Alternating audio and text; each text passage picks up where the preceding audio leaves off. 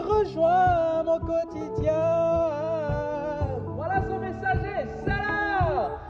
C'est l'heure, voici la parole de ça. La parole de ça. Bien souvent, nous voulons voir des signes pour croire au Seigneur. Pourtant, il a déjà fait et il n'y en aura pas d'autres. Les scribes et les pharisiens dans l'évangile de ce jour veulent voir un signe venant du Seigneur, mais pas n'importe lequel venant de lui. Mais en fait, aucun autre signe ne leur sera donné, nous dit le Christ.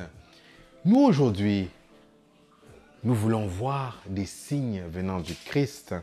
Pourtant, il se rend présent dans l'Eucharistie, il se rend présent dans sa parole, il se rend présent lorsque deux ou trois sont rassemblés en son nom.